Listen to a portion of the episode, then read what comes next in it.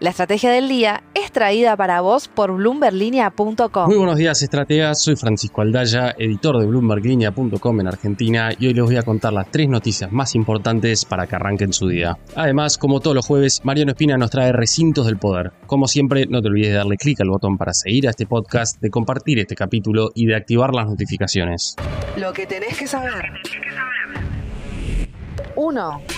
Sabemos que el riesgo de hiperinflación está, vamos a hacer todos los esfuerzos para evitarlo. Y en ese sentido habrá dos líneas de acción. Muy fuerte ajuste fiscal para ir directamente a déficit financiero cero, que significa que la deuda no crezca más. Eso le dijo Javier Milei esta semana al analista económico Manuel Adorni el mismo día en el que supimos que el stock del ELIX bajó por casi 2 billones de pesos entre el 15 de noviembre y el 21 de noviembre, lo que implica que los bancos están dejando de renovar sus posiciones justamente en el ELIX están optando por colocar pases, instrumentos con un plazo de un día, es decir, mucho menos que las LELIC, aunque menor tasa también. Los pases hoy están en una tasa nominal de 126% anual, mientras que las LELIC a 28 días rinden 133. ¿Qué les permite este cambio de estrategia y de posicionamiento a los bancos? Bueno, un mayor margen de maniobra en medio de un gran clima de incertidumbre en relación a qué piensan hacer justamente Milley y su equipo económico con la bola del ELIX un problema central para el nuevo gobierno que hoy sigue representando una parte importantísima de los ingresos de los bancos, pero que también constituye la principal amenaza que ve mi ley respecto a una hiper. Sobran pesos en la economía argentina y la pregunta es a dónde van a ir. Mientras tanto, ayer Galicia reportó resultados del tercer trimestre con un incremento interanual en su ganancia neta de más del 100% ajustado por inflación. Aún así, los bancos fueron las acciones más castigadas ayer en Wall Street. 2. Javier Milei quiere erradicar el gasto público rápidamente y está por verse cuánto éxito va a tener frente a los sindicatos, los empleados públicos y los subsidios, y puedo seguir contando. En el camino hacia el equilibrio fiscal, recordando que hoy el déficit primario es cercano al 3% del PBI, Milei hace mucho hincapié en transferir al sector privado la iniciativa de la obra pública, inspirándose en el modelo a la chilena.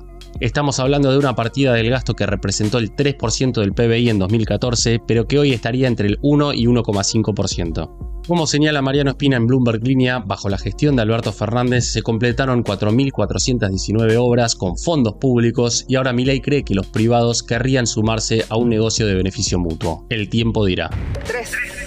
La inflación de octubre, a pesar de haberse desacelerado al 8,3%, sigue siendo la más alta de la región, incluso por arriba de la mensual en Venezuela. Estamos lejos de ver un descenso sostenido y las consultoras ven que podría repuntar por la incertidumbre postelectoral, además de la suba de los dólares paralelos. El IPC acumulado en 2023 alcanza el 120% con un 142,7 interanual y la expectativa es volver a los dos dígitos en noviembre y diciembre, posiblemente llegando al 17% mensual en el último mes del año, según le dijo a Belén Escobar Pablo Repeto de Aurum Valores.